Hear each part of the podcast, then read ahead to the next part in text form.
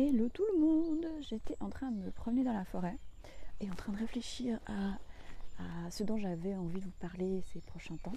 Quand je me suis souvenu que j'avais fait un podcast improvisé dans la forêt où vous entendez certainement les oiseaux chanter, peut-être le bruit de mes pas.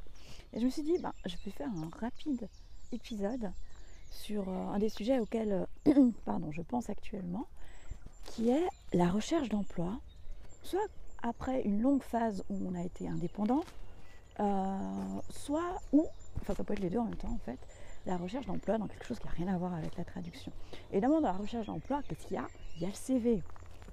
Or, euh, à l'occasion d'une pardon d'une discussion euh, avec une personne qui cherchait un emploi, je me suis rendu compte qu'il y avait une chose qui pour moi était évidente par rapport au CV, euh, enfin d'ailleurs, je vais vous donner deux, conseils aujourd'hui. Et parmi ces deux conseils, il y avait une chose qui pour moi était évidente et qui n'était pas du tout pour cette personne. Et c'est en fait de faire un CV euh, adapté, personnalisé selon l'entreprise ou éventuellement la personne euh, physique à laquelle vous adressez votre CV.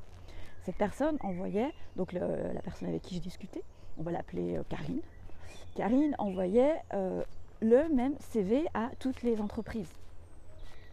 Non, personnalisez votre CV. Euh, certaines personnes se plaignent parfois d'être traitées comme des numéros.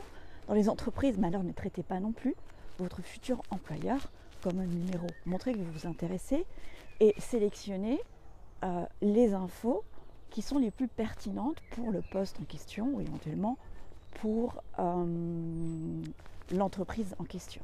Donc ça, c'est vraiment le premier rappel. si vous ne le faites pas encore, euh, vraiment personnalisez votre CV. N'envoyez pas euh, en masse hein, euh, votre CV à plein d'entreprises sans vraiment faire de, différence. vous entendez un peu des bruits, je pense, autour de moi. Il y a l'école de recrues que j'ai croisée tout à l'heure, ça doit être ça. Donc, premier conseil, c'est ça. Deuxième conseil, alors ça, il faudra peut-être aller voir, je vais vous mettre le lien de la publication que je vais faire tout à l'heure, s'il vous plaît.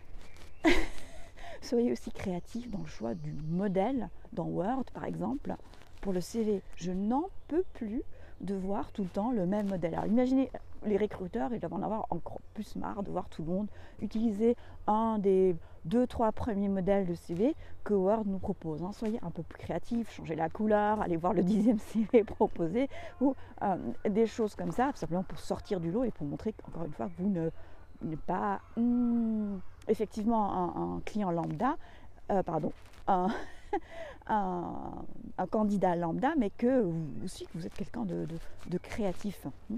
Euh, voilà, donc ça c'était les deux conseils du jour. Euh, bon voilà, c'est tout.